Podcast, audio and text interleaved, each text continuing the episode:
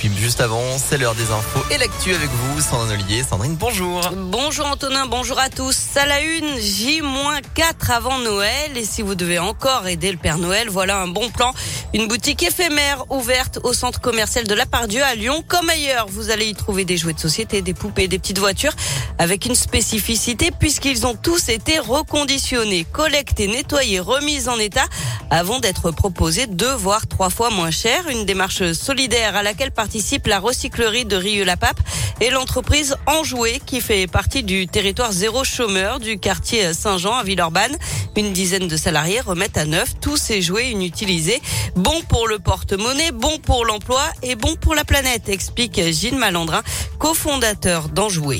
On crée de l'emploi localement et puis c'est un jouet ouais, qui fait du bien pour la planète parce que les jouets, ils ont une durée d'usage de 8 mois. Sinon, la plupart du temps, ils s'entassent dans les placards et effectivement, trop souvent, ils finissent à la poubelle dans les ordures ménagères. Les enfants de 3 à 6 ans ou moins, finalement, que le jouet une marque d'usage, ça ne le concerne pas. Il s'en fiche. Lui, ce qu'il veut, c'est un, objet qui me fait rêver, qui fait jouer. On est là un petit peu pour montrer au grand public que c'est possible, euh, localement à côté de chez soi, trouver des acteurs comme nous qui peuvent euh, recycler les jouets et leur donner une deuxième vie pour euh, économiser les ressources et faire une action qui a du sens.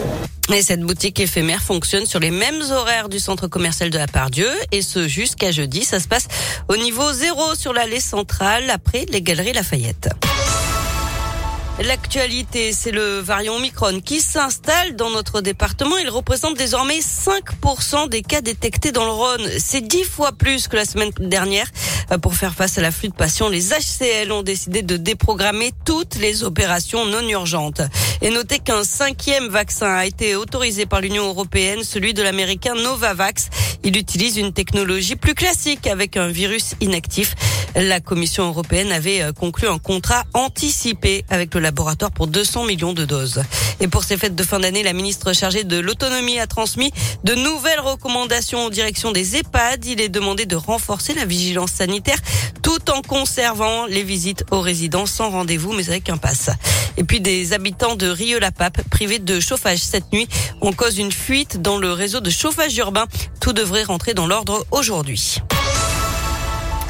Du sport et la Fédération française de foot qui a ouvert une instruction après les débordements survenus vendredi lors du match de Coupe de France entre le Paris FC et Lyon. La rencontre, vous le savez, avait été interrompue. La Fédération rendra ses décisions le 28 décembre. Et puis la Ligue des champions féminine et l'OL affrontera la Juventus Turin en quart de finale. Le tirage au sort a eu lieu hier. Match aller en Italie le 22 ou 23 mars. Match retour une semaine plus tard à Lyon. Merci beaucoup.